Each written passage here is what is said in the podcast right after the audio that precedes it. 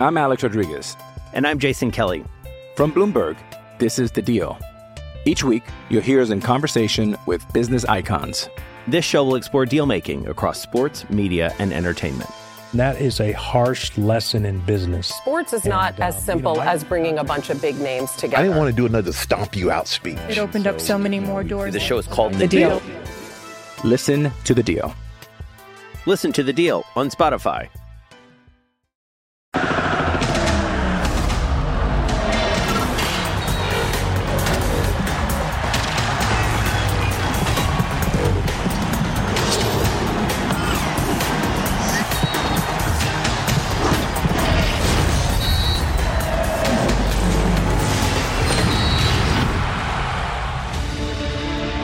Bueno, ¿y qué pasa con el América? Es, según muchos, el equipo más importante de México, el más laureado, sí, sus títulos lo avalan y tiene a su disposición el aparato mediático más potente del que se puede disponer. Pero no es campeón desde el ya lejano 2018. El ayuno ha sido largo.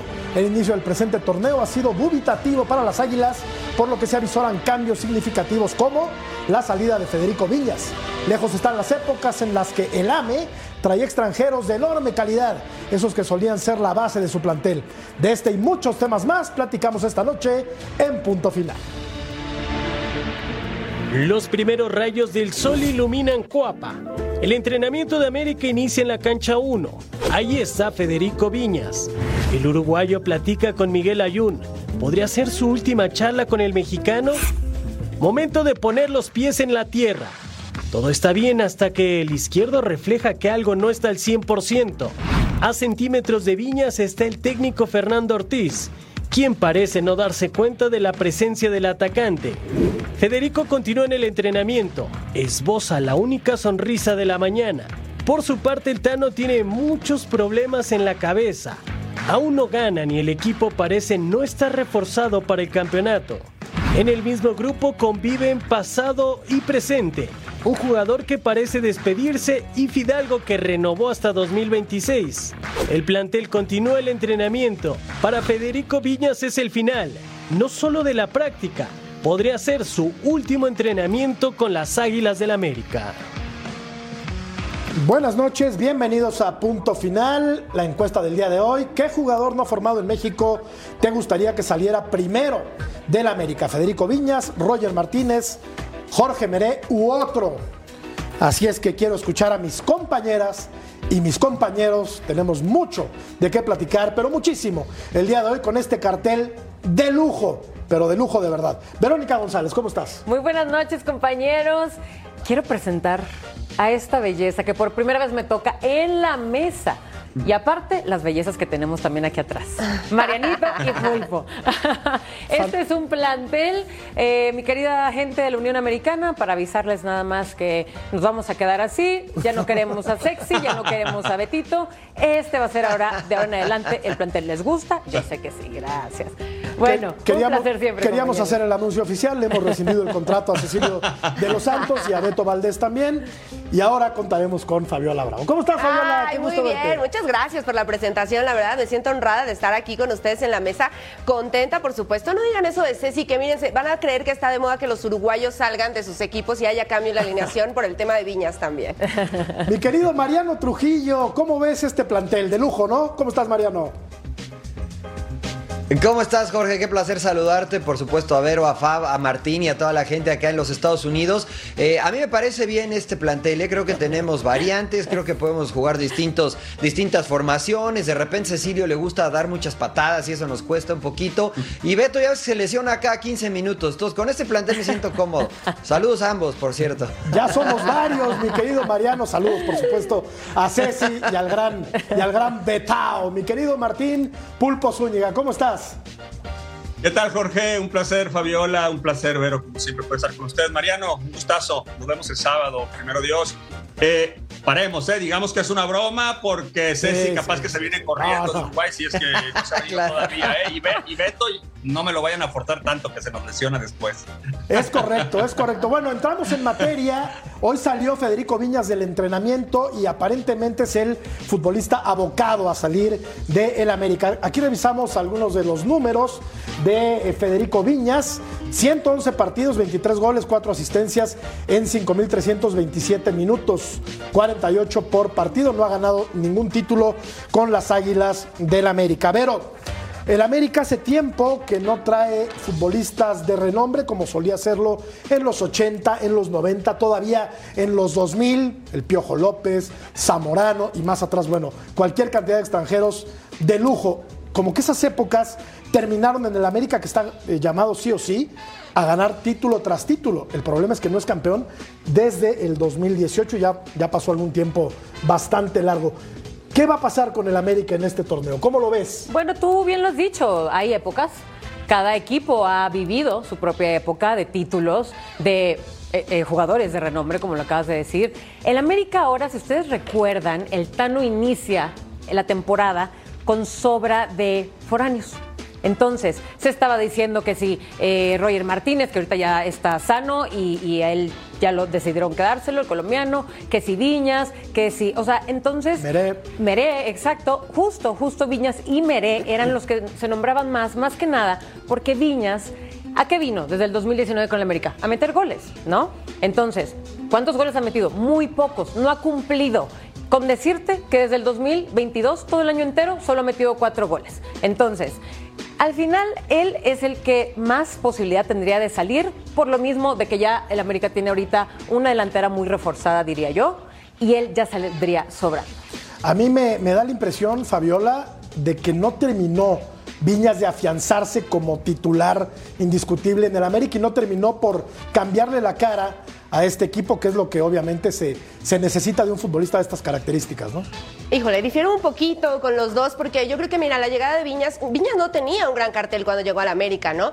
No era el Cabecita Rodríguez o Brian Rodríguez, no venía como ese delantero de poder, creo que hizo lo que tenía que hacer en América. Al principio empezó muy bien, las que tenía el chico las metía, o sea, hizo seis goles en sus primeros diez partidos con América, no creo que lo haya hecho tan mal, vaya, después vino la lesión, ¿y qué pasa con la lesión? Bueno, pierde continuidad, pierde confianza y después, por supuesto que perdió la titularidad. Yo no creo, ¿eh? que Viñas le haya quedado a deber al América. Creo que vino, cumplió, hizo lo que hizo, porque tampoco cuando lo anunciaron tampoco fue bombo y platillo de wow, el que va a llegar a meter los goles, o al menos no es eso lo que yo recuerdo. Pero si le pusieron maravillas, ¿no te acuerdas? porque lo estaba haciendo bien, pero si pierde la continuidad y la confianza del técnico, bueno, poco, poco podía hacer después de eso. Si es el abocado Mariano a, a salir del América, tiene demasiados extranjeros el equipo de Cuapa.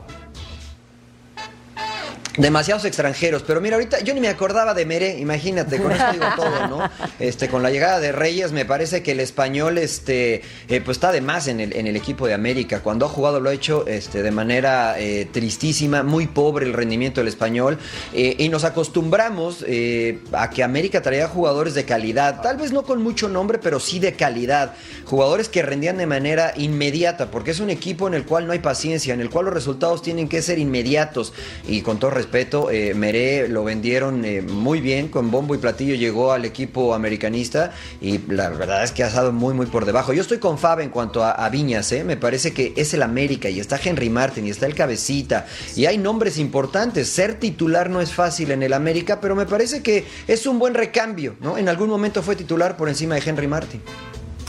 Sí, sí, de acuerdo, Pulpo, queremos escuchar tu, tu punto de vista con, el, con respecto a este, a este tema. No terminó el entrenamiento, eso, eso ¿qué, nos dice Martín con respecto a, Federico Viñas? Bueno, eh, ha sido un hombre que ha tenido muchos problemas con las lesiones, por eso es que después la continuidad ya no la tuvo. No sabemos qué hubiese pasado de no haberse lesionado tan constantemente y principalmente eh, lesiones que, o una lesión que fue muy larga y que le quita ese ritmo que llevaba, con el que llegó.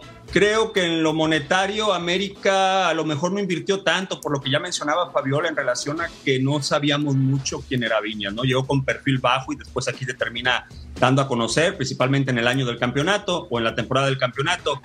Yo creo que si se trata, si lo vas a, calificar por lo que le ha entregado la institución, pues yo creo que gracias, Meré, primero. Sí. Eh, y después viene el tema de que a lo mejor te encartas en la parte ofensiva, aunque hay que recordar, pues el cabecita también te puede jugar por un costado y este sería el recambio natural posiblemente para lo que viene siendo Henry Martin a su momento, a no ser que ya tengas un chavo que seguramente hacía de ser, que haya conocido Ortiz desde la sub-20 que dirigía antes, que venga que venga, eh, digamos, eh, con muy buen ritmo, ¿no? Y que lo quieran promocionar en algún momento en esa posición.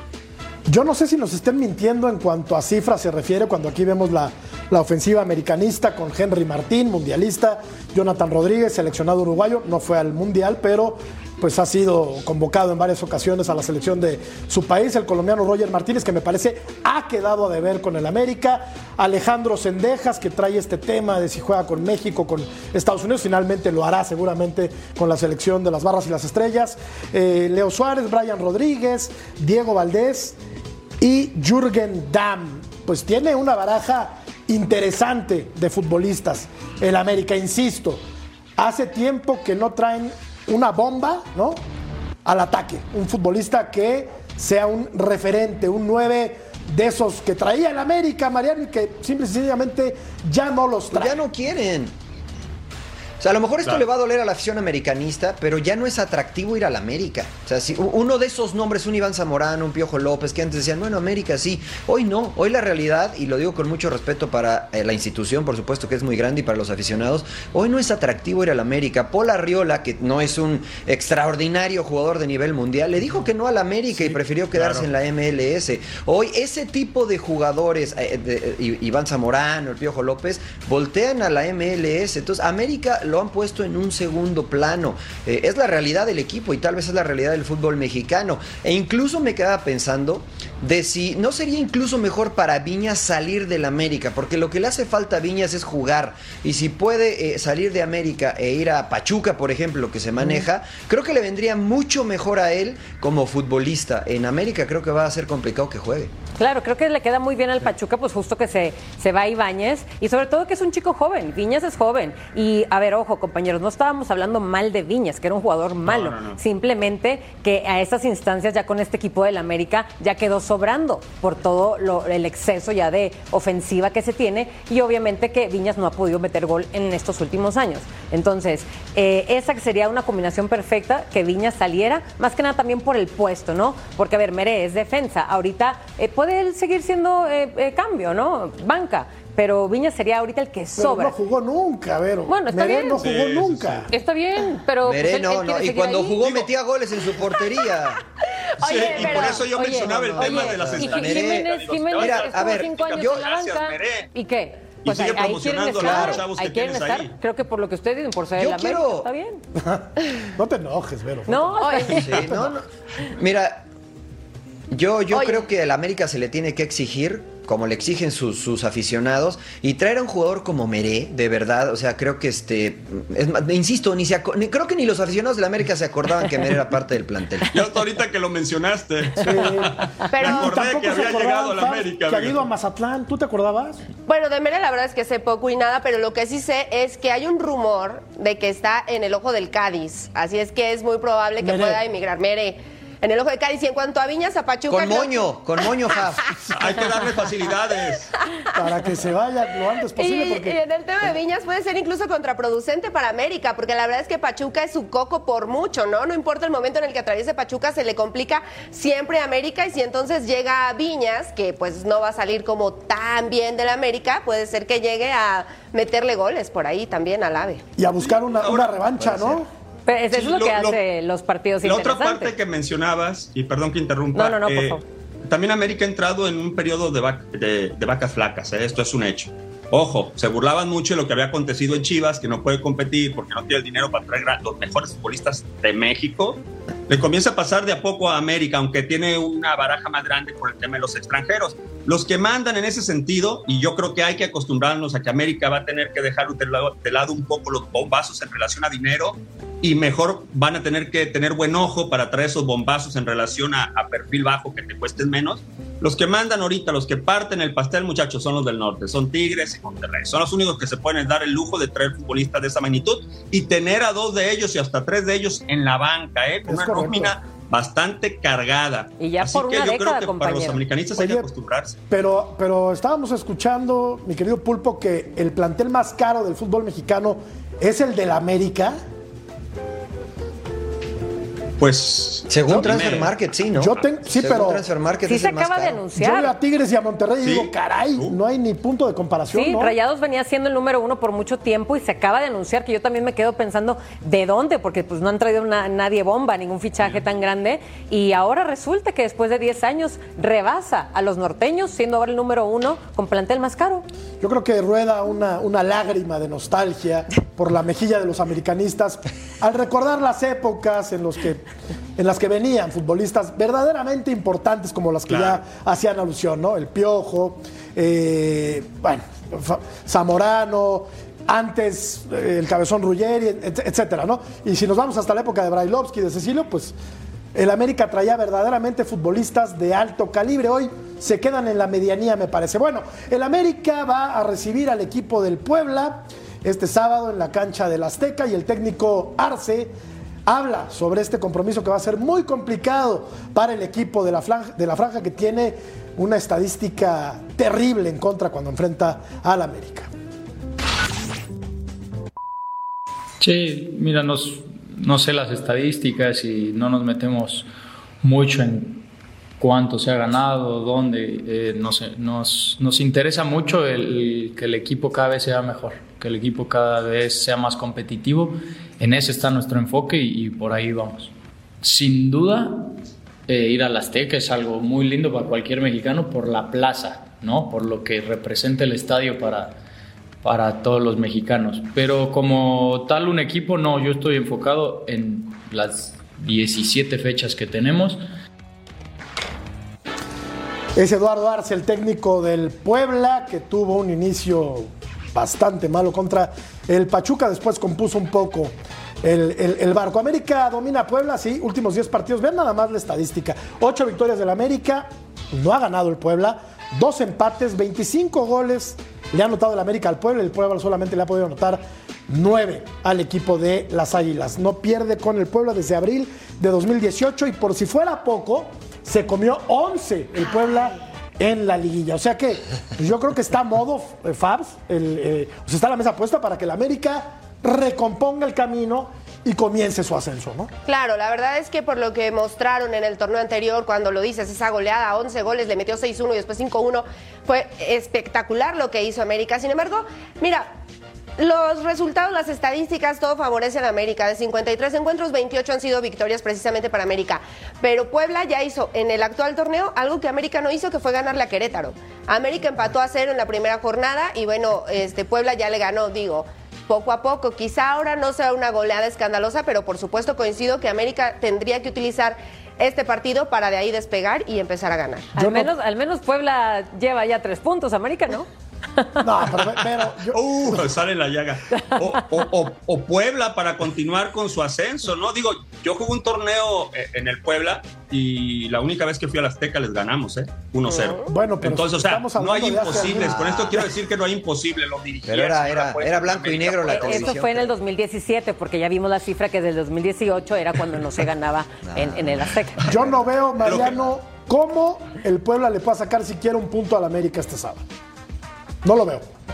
Mira que estoy de acuerdo contigo, Jorge, pero también veía la- el mismo escenario cuando Querétaro visitó el Estadio Azteca, ¿no? Decíamos Querétaro, o sea, trajo 11 jugadores nuevos, va a ser imposible prácticamente que le pueda sacar puntos al América. Y no solo le sacó puntos, estuvo a punto de ganarlo. Es verdad, concedió, el- los porteros fueron eh, clave. Eh, yo veo, eh, y lo decía la temporada anterior, este América eh, tiene que luchar y pelear contra ellos mismos, porque la presión es mucha, es bastante en el equipo americanista, y conforme pasen los partidos sin tener victorias y sobre todo victorias contundentes, la presión va a seguir creciendo. Ese punto puede jugar a favor de Puebla, porque lo normal es que pierda en el Estadio Azteca. No es responsable y no es el, equipo que tiene que proponer. Así es que veremos si, si ahora sí América hace la buena, ¿no? Porque este Puebla no tiene nada que perder visitando el Azteca. Sí, de acuerdo. Aparte tiene un técnico muy joven que sigue en este proceso tan complicado de aprendizaje después de haber tenido que seis torneos a uno de los técnicos más capacitados que hay Arcamón, en el sí. fútbol mexicano, que es el Arcamón y que se fue al,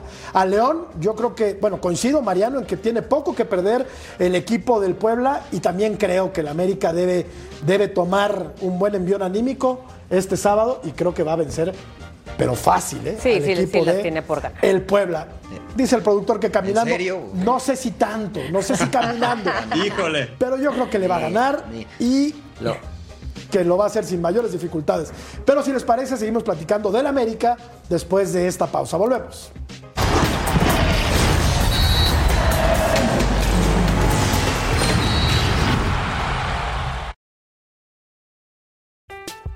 I'm Alex Rodriguez.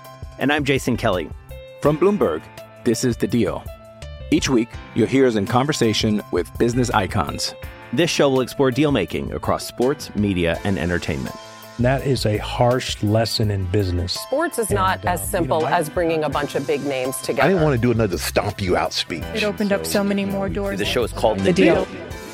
Listen to The Deal. Listen to The Deal on Spotify.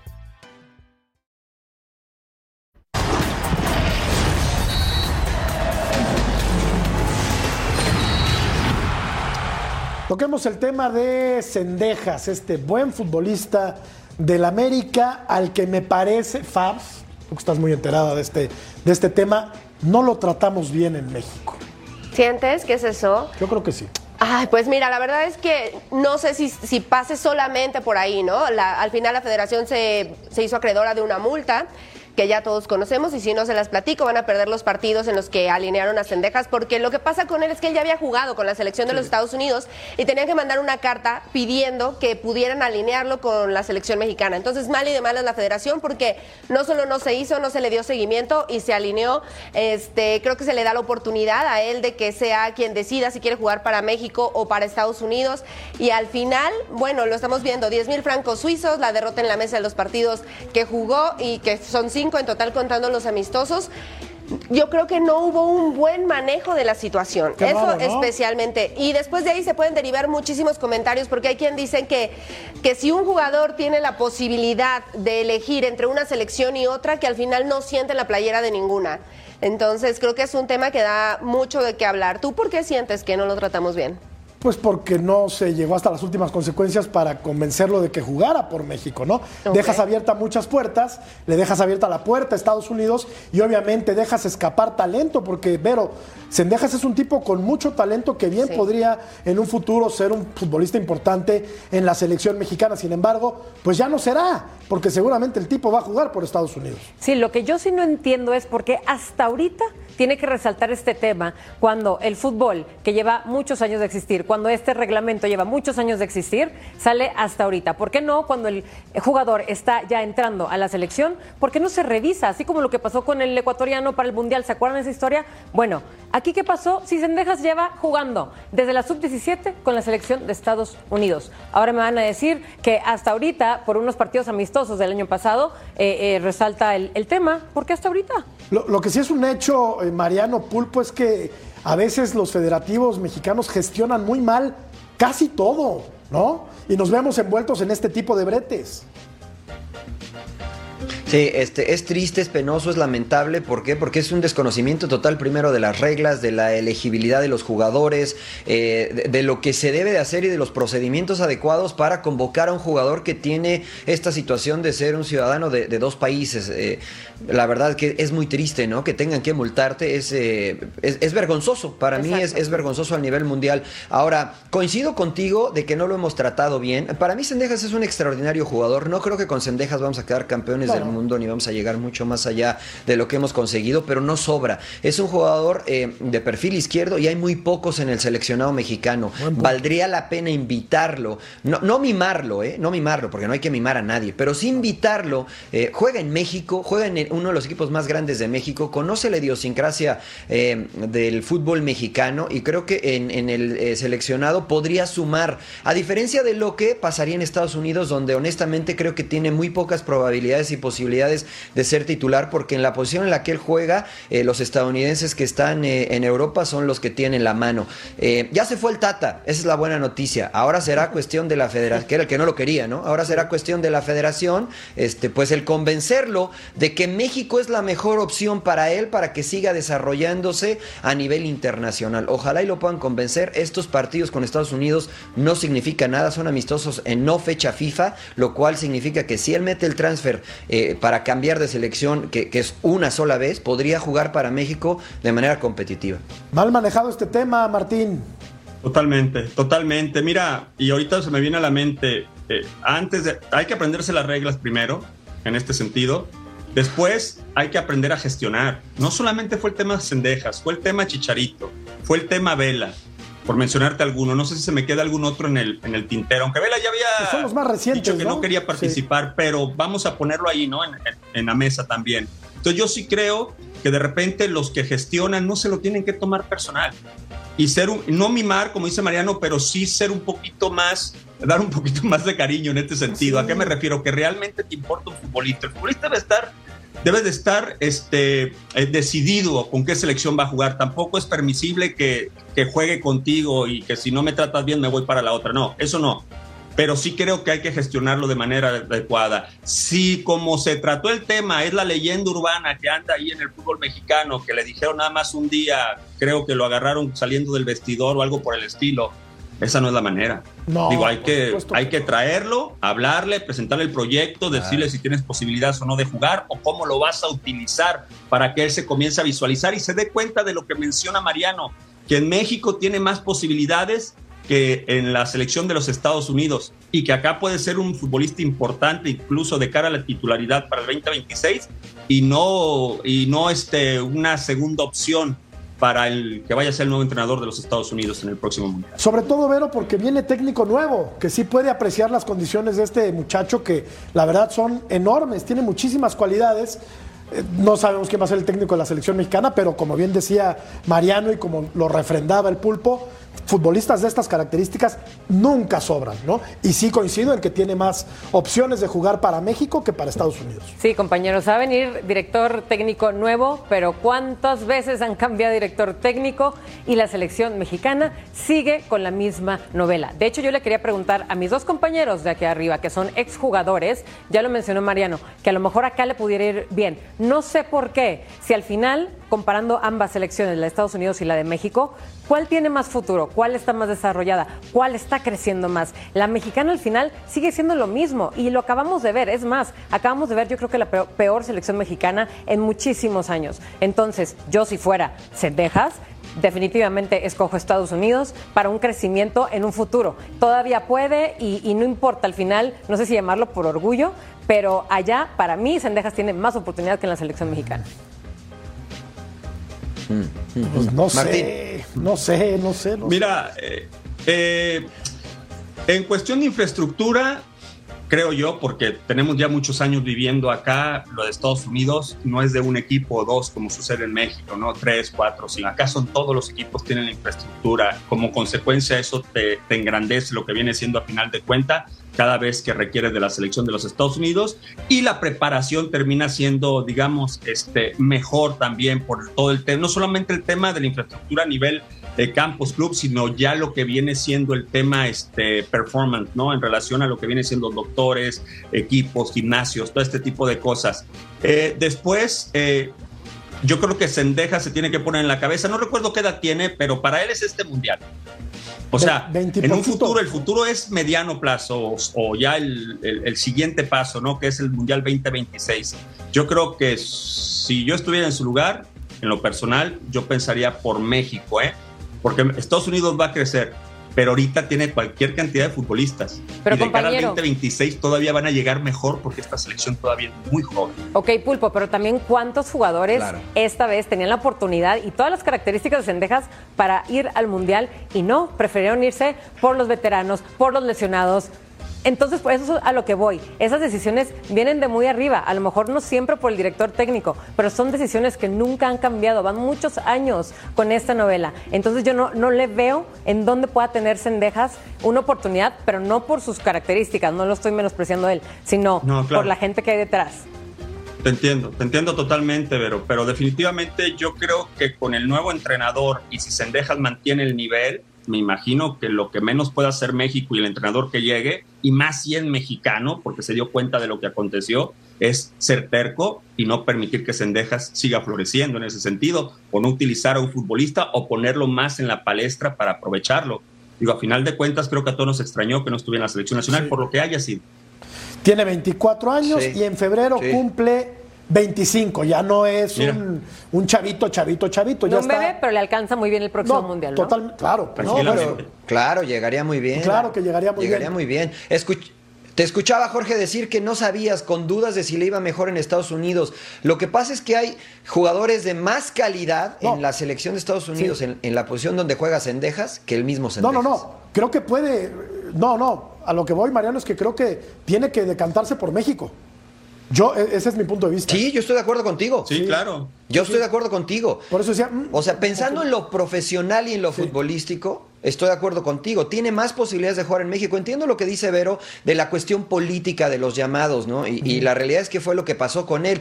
Al Tata le, puede, le pudo haber gustado o no, pero me parece que la falta de una estructura y de un proyecto a corto, mediano y a largo plazo en la Federación Mexicana de Fútbol evitó que Sendejas estuviera, porque eh, creo que en el Mundial le hubiese hecho eh, bien al, al seleccionado Sí. mexicano. Ahora, en Estados Unidos sí, la verdad es que se está creciendo, pero no todo es miel sobre hojuelas, ¿eh? O sea, también hay un dramón por lo que pasó con Berhalter y, y los, algunos seleccionados, en concreto Gio, Rey- Gio Reina. Así es que no todo es tan bien, o todo, no, no todo es tan bonito en la selección de los Estados Unidos. Eh, yo, si fuese Sendejas, pensando en lo deportivo, pensando en lo futbolístico, creo que México es la mejor opción para que él siga creciendo y para que tenga una vitrina aún mayor, eh, porque les duela o no, o, o no les guste o no les guste, el seleccionado mexicano todavía tiene más reflectores que la selección de los Estados Unidos. ¿En dónde Aparte juegas en el América, ¿eh? Claro. O sea, eh, o sea, estás- juegas en el América, o sea, tienes mano todavía, un poquito, tienes un plus por encima de los demás futbolistas que puedan competir por esa posición en relación a que si llegaran a parejear eh, a la hora de una convocatoria. Perdón que te interrumpí, Jorge. ¿En dónde tiene Fabiola más opciones de florecer a nivel de selecciones nacionales Cendejas? ¿En México o en Estados Unidos? No, por supuesto yo creo que en México, creo que en México tiene mayor, coincido con lo que dicen, tiene mayor este, oportunidad de mostrarse, de brillar y todo. No estoy tan segura en una cosa, la verdad, estoy de acuerdo en todo lo que dicen, pero no estoy tan segura que deba de tomar a México porque es la opción que más le conviene para poder jugar. O sea, creo que el jugador debería de tomar la Por opción por, exacto, por convicción, porque es la playera que quiero defender, no porque ahí tengo más chance. Eso es lo único que a mí me brinca mucho, pero coincido de que va a tener mayor oportunidad en- en- con el tricolor, eso seguro. Creo que en esa estamos todos de acuerdo. Tenemos que hacer una pausa y tenemos que, y vamos a regresar para hablar de un equipo que suele hacerlo no muy bien, tirándole a mal, como Cruz Azul y esta bola de problemas que tiene la máquina. Volvemos a punto final.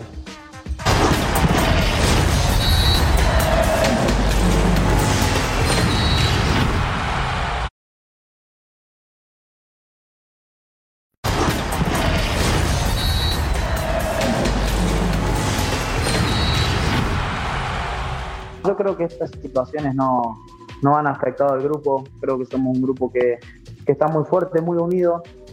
Eh, el fútbol es así, a veces se pueden dar los resultados, a veces no, pero, pero el grupo está bien. Eh, y yo creo que lo que nos faltó en estos partidos fueron afinar detalles. Creo que en jugadas puntuales hemos equivocado. En este caso, en el último partido contra, contra Monterrey, es un equipo que no, no podés darles ventajas eh, y nosotros hemos tenido errores que nos, nos han hecho sufrir los goles. Como todo equipo grande, tenemos la, obligación de, ganar todos los partidos. Eh, no lo pudimos hacer, pero, pero estamos convencidos de, lo que estamos haciendo, del trabajo que estamos realizando. Bueno, Cruz Azul y los problemas que ha tenido, cuando menos, en este inicio de semestre, registro de sus refuerzos. Ramiro Carrera y Augusto Lotti no pudieron jugar la fecha 1 y eso que llegaron hace dos meses. El caso del Cata Domínguez, lamentable, tristísimo. La no venta de, Uriel Antuna, que se quejó amargamente en redes sociales. Y sin éxito en las negociaciones para incorporar a nuevos futbolistas, porque se habló de, fútbol, de, de jugadores tan importantes como Luis Suárez, como Radamel Falcao, eh, eh, como Ener Valencia, en fin. Creo que todas estas cosas se abonan para que en la cancha se note que algo malo está pasando afuera. Sí, mira, la verdad es que dice Rotondi, el equipo está bien, está unido, no hay situaciones extracancha, pero cuando hacen el cambio en el último partido y lo sacan a él, salió enfurecido. Así es que de que las cosas no marchan bien en Cruz Azul, eso no es una novedad. Lo dices la cuestión de que no han podido incorporar a un refuerzo de calidad, por favor. Hoy sale la noticia de que están interesados en un chico brasileño, se llama Raniel, del Vasco da Gama, que no ha jugado nada, que no tiene buen cartel tampoco, que no es un goleador. Creo que el gran problema precisamente de Cruz Azul, su, su parte floja es el centro delantero. O sea, no tiene un Palencia y no es cebollazo, no tiene un Palencia, no, no tiene un Hermosillo, un Loco Abreu. Esos jugadores que de verdad eran killers en el área, que hacían la diferencia en Cruz Azul. ¿Hace cuánto que la máquina no compite para tener un campeón de goleo? O sea, tiene muchos problemas. De verdad, creo que la máquina no veo cómo pite y pite en este torneo. No, y creo, creo que estamos también en un fútbol donde ahorita no hay que pintar nada, señores. O sea, Rotondi, hay que decir la realidad porque aparte se ve, lo estamos viendo todos y aparte están saliendo noticias que no nos están gustando eh, ni al país ni a tus fanáticos de tu equipo. Pero sí, es el cuento de nunca acabar, siento yo, con este Cruz Azul. Siempre pasa algo y ahorita me sorprende a mí del potro, de lo que habíamos visto de imagen de él, cómo llevaba ya el Cruz Azul eh, con una muy buena racha, que empiece tan desordenado esta temporada. ¿Cómo puede ser, Pulpo, que traigas ahora sí ¿no? Con mucho tiempo de antelación a dos futbolistas y no los registres y no puedan jugar la fecha número uno. Es que es increíble, ¿no? O sea, solo a Cruz Azul le pasa, de verdad. Cuando uno piensa que ya no va a haber nada más negativo o alguna situación de esta, se superan, ¿eh? O sea, en eso hay que dárselas. O sea, se superan constantemente, temporada tras temporada. Eh, eh, precisamente hacíamos ese énfasis en lo que fueron los comerciales. O sea, por primera vez, me acuerdo yo, en mucho tiempo, llegan tus futbolistas con mucho tiempo de antelación para que lleguen en, un momento preciso, este, físicamente, mentalmente, lo que tú me digas. Y creo que por ahí, por no cumplir con el pago, este, al Atlético Tucumán, es por eso que no han podido hacer uso de los, de los muchachos, en este caso los argentinos. Pues, eh, ¿y sabes cuál es el problema, Jorge? Que cuando dices que no hay problema, no te desconcentra, que, que, esto no debe pasar a mayores, que están concentrados en lo que viene siendo tu equipo.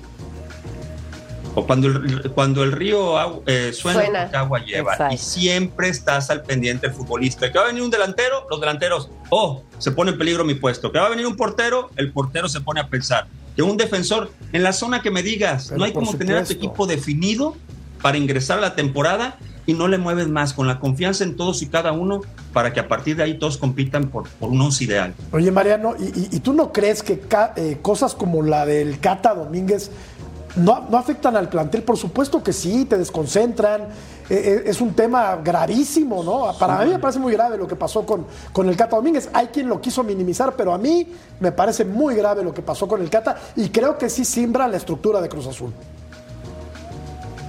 Sí, eso y muchas otras cosas más, coincido contigo, ¿no? Eh, Cruzul podría escribir un libro de cómo hacer la vida más complicada en la búsqueda de ser campeón. Y mira que lo consiguió no hace mucho, ¿no? Porque no hay una estructura en cuanto a la directiva, eh, hay un director deportivo y después ya no está, los refuerzos eran del anterior, se quedó uno que quedó recomendado, eh, Iván Morales no sabe si se va a ir o se va a quedar, no lo quieren pero juega, Antuna se quiere ir, o sea, tú comienzas a, voltear hacia cualquier dirección y hay puntos negativos hacia el equipo eh, de Cruz Azul. Por eso yo hace algunos programas decía, a mí me gusta lo que hace el Potro, pero es muy complicado poder trabajar como entrenador cuando existe esta nube, este smog alrededor del equipo, donde tu mente no está totalmente enfocada en la planeación de lo que viene, que es el próximo partido. Entonces puedes competir, sí, eh, porque tienes jugadores de calidad, pero no puedes pensar en el título, no puedes pensar en ser trascendente. Y eso lastimosamente, eh, pues le afecta y directamente al Potro que tanto trabajo le ha costado conseguir una oportunidad en el fútbol mexicano, ¿no? Eh, todo mal para Cruz Azul, eh, lastimosamente. Así se resume todo. Todo mal en Cruz Azul. Y vamos a escuchar, vamos a escuchar, vamos a cambiar de tema, vamos a hablar de los Tigres. Sí, de Vero. Vamos Escuchamos a, a Diego Coca. Escuchamos a Diego Por supuesto que llegar a Tigres y tener la oportunidad de, reforzar como lo hemos reforzado, a mí me da muchísima ilusión y me demuestra lo que es Tigres. Y como Tigres no me deja de sorprender, a lo mejor podemos traer alguno más. Si nos cierra para el equipo, y es una característica que no tenemos, Tigres está abierto a incorporar esa clase de jugadores. Así que los jugadores que, que estén en Tigres y rindan seguramente van a seguir y los que no, no. Para mí esto es claro un equipo con mucha exigencia, es un equipo que tiene que rendir cada partido y los que estén a la altura estarán con nosotros y los que no trataremos de trabajarlo para que estén a la altura. Hay que disfrutar este momento, pero también tener los pies en la tierra porque cada partido es difícil, vamos a ir a jugar una cancha muy difícil con un rival que ya nos, nos vio cómo jugamos. Oye, Vero, ya párenle. Son insaciables. Ve nada más lo que cuesta la plantilla de los Tigres, 86.7 millones de dólares, la más cara del fútbol mexicano. Yo pensaría que la segunda más cara es la de Monterrey, pero no, resulta que es la del América. Y por si fuera poco, traen a Nico Ibáñez, o sea, como si no tuvieran delanteros, como si no fuera una plantilla muy pesada, se dan el lujo de tener a los tres últimos campeones de goleo. Claro. Los tiene Tigres. Claro, y es que, mi George, eh, los regios no tenemos llenadera, la verdad. Y mucha lana. Y mucha lana también hay por ahí. Y sí es cierto, tienes toda la razón. Justo porque acaban de presentar a Ibáñez, es correcto. Ahora Tigres se hace la plantilla más cara y, y ese dato ya lo tenemos ahora sí fresquecito. Pero bueno, gracias por poder hablar ahora sí de buen fútbol. No queríamos hablar de tristezas ni de, por favor. Pero no, mira, Diego Coca lógicamente llega con un, eh, no equipo, equipazo. Pero te voy a decir algo. Un Diego Coca, que yo lo admiro demasiado por todo lo que ha hecho en el fútbol mexicano, pero si tú te das cuenta, no es el director técnico que llega a un equipo grande, porque ya es de los grandes, la verdad, y que no ficha Mm. así bombas, bombas, Mm. que si el francés, que si el eh, brasileño, que si el no sé qué. Él poco a poco ha estado armando su equipo y un aparte... trabuco, Vero. pues. No, no, no, ya, ya está armado con muy buenos foráneos, por supuesto, Tigres, pero ve los cambios que él ha hecho, al contrario, se trae al goleador del año pasado, al campeón del año pasado. Y entonces está armando una delantera, bueno, que ustedes ya lo pueden ver, de miedo. Y ojo, ¿eh? Ese equipo viejo que llamaba el Piojo es ahorita de los más fuertes y lo puedes ver en la cancha. Un Guiñac que a sus 37 años está por cumplir 200 goles en el fútbol mexicano y que aparte pelea pelotas. Él no se queda esperando. Sí. No, no, no, no, no. Es este equipo, mira, y aquí estamos viendo. Luis Quiñones, que también es un Quiñones regenerado. Él antes, el Tuca y también el Piojo lo tenían solamente en una banda. Y ahora lo ves libre y también haciendo goles, goleando. Por cierto, ahorita es el goleador del equipo. Nico López es banca, vale oro. Nicolás Ibáñez, pues ya sabemos. Bueno, Nicolás Ibáñez, vamos a ver por quién lo van a cambiar, por quién va a entrar, ¿eh? Esa sí es una duda con los Tigres.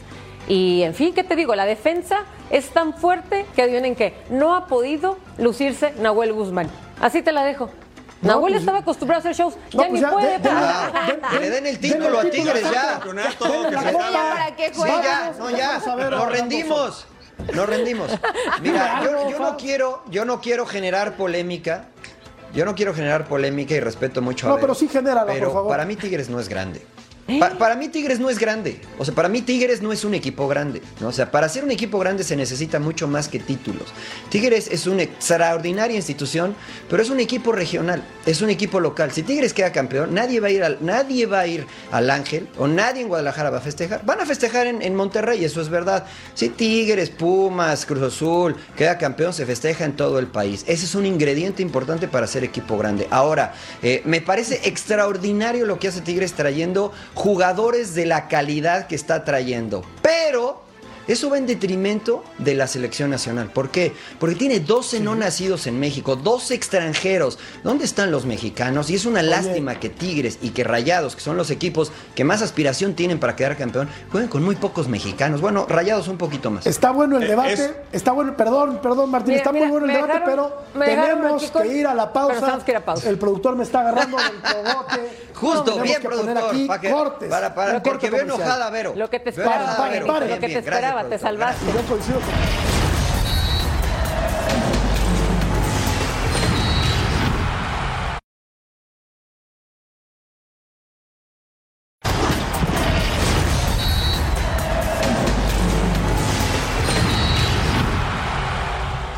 Pronto, Fabiola, ¿es un equipo grande Tigres, sí o no? Yo creo que no. Yo creo que le falta para ser un equipo grande. Perdóname, Vero, no quiero herir tus sentimientos, pero estamos hablando justo que ahora le exigimos a Tigres que sea campeón por la- el nivel de contrataciones que tiene, pero solo por eso. Y América, a pesar de que no tiene un nivel de jugadores bomba, unos fichajes bomba como los que tiene ahora Tigres, a ellos se les exige no solo ser campeones, sino jugar bien, gustar y que encima el técnico sea buena onda.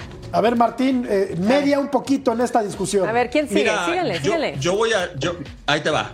Yo crecí en las fuerzas básicas del Tigres. Yo jugué tres años para el Tigres en primera división antes de ir a la Chiva Real del Guadalajara. Y es la. Mis compañeros se molestan conmigo cuando ven estos programas y yo menciono que Tigres definitivamente no es grande todavía. No es un equipo grande. Es el equipo de la década, sí. ¿Y nos puede tirar los trofeos en la cara? Sí pero para ser un equipo grande tiene que cumplir con ciertos detalles. O sea, yo considero que es una gran afición, este, porque te acompaña el equipo a todos lados, eso es muy importante, pero no ha creado afición propia como la magnitud que tiene América, Puma, Chivas, el mismo Cruz Azul, que a donde va siempre hay afición de ese, de ese, de, de ese equipo en gran número. Acuérdate, Tigres normalmente lleva a sus propios aficionados a los estadios visitantes. Sí.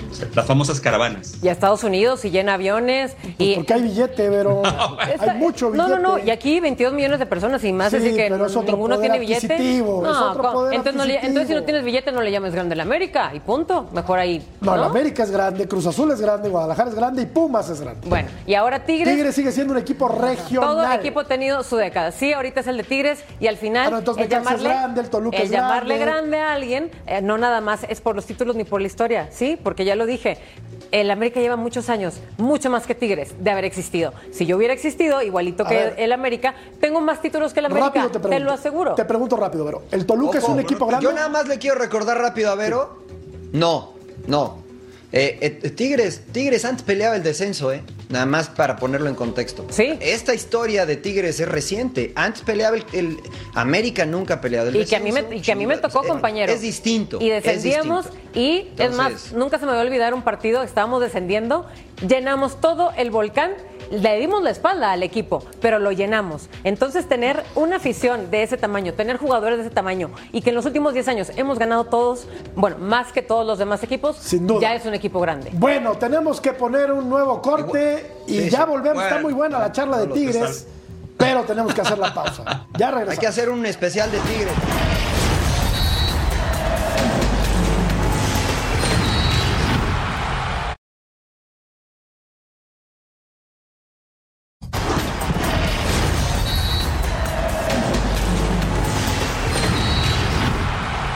En la que fue seguramente, muy probablemente la última confrontación entre estos dos astros, Cristiano Ronaldo y Leo Messi, se enfrentaron el Al Nasser Fabs con el Paris Saint Germain en un partido en el que hubo muchos goles y pues eh, triste ver quizá por última vez a estos dos, ¿no? Cara a cara.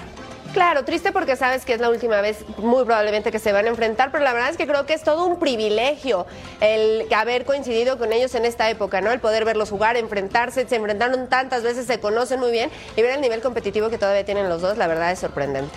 Y terminó ganando el París, pero Así es. 5-4. Pero de verdad ustedes creen, ya, ya lo firmarían de que sería la última vez que se lleguen a encontrar estos dos astros? Pues es que en dónde, si, a ver, Cristiano va a jugar Mariano en, en- en Arabia, ¿no? Y Messi seguirá jugando en Europa, entonces yo sí lo veo muy complicado. Pues mira, yo, yo sí te voy a decir dónde, en el próximo mundial, porque yo siempre Sí. dije ¿Sí que crees? ellos van a agarrar, pero por supuesto, una ronda más.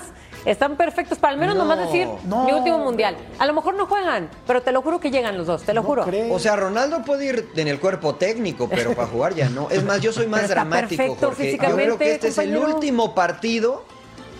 Yo creo que este es el último partido que vimos a Cristiano Ronaldo, porque yo no sé ustedes dónde van a hacer para ver la liga. Ah, o sea, no de vas a Arabia ver la Liga de Saudita. Arabia, Yo no la voy a ver, ¿eh? ¿No la vas a ver? No, no, no. ¿Por qué, no, hombre? no. Si para, la mí, para mí, Cristiano se ha retirado.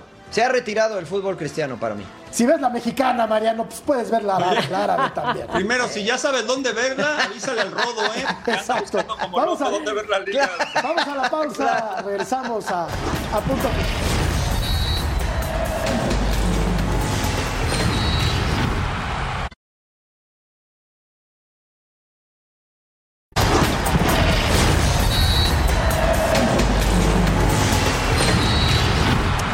¿Qué jugador no formado en México te gustaría que saliera primero del América? Viñas 10%, Roger 39%, Meré 49%, otro 2%. Así es que la gente no quiere. América, gracias Fabiola. Gracias a ustedes, un Gracias, placer. Un placer, como Pulpo, siempre, querido, compañeros. gracias. Mariano, gracias.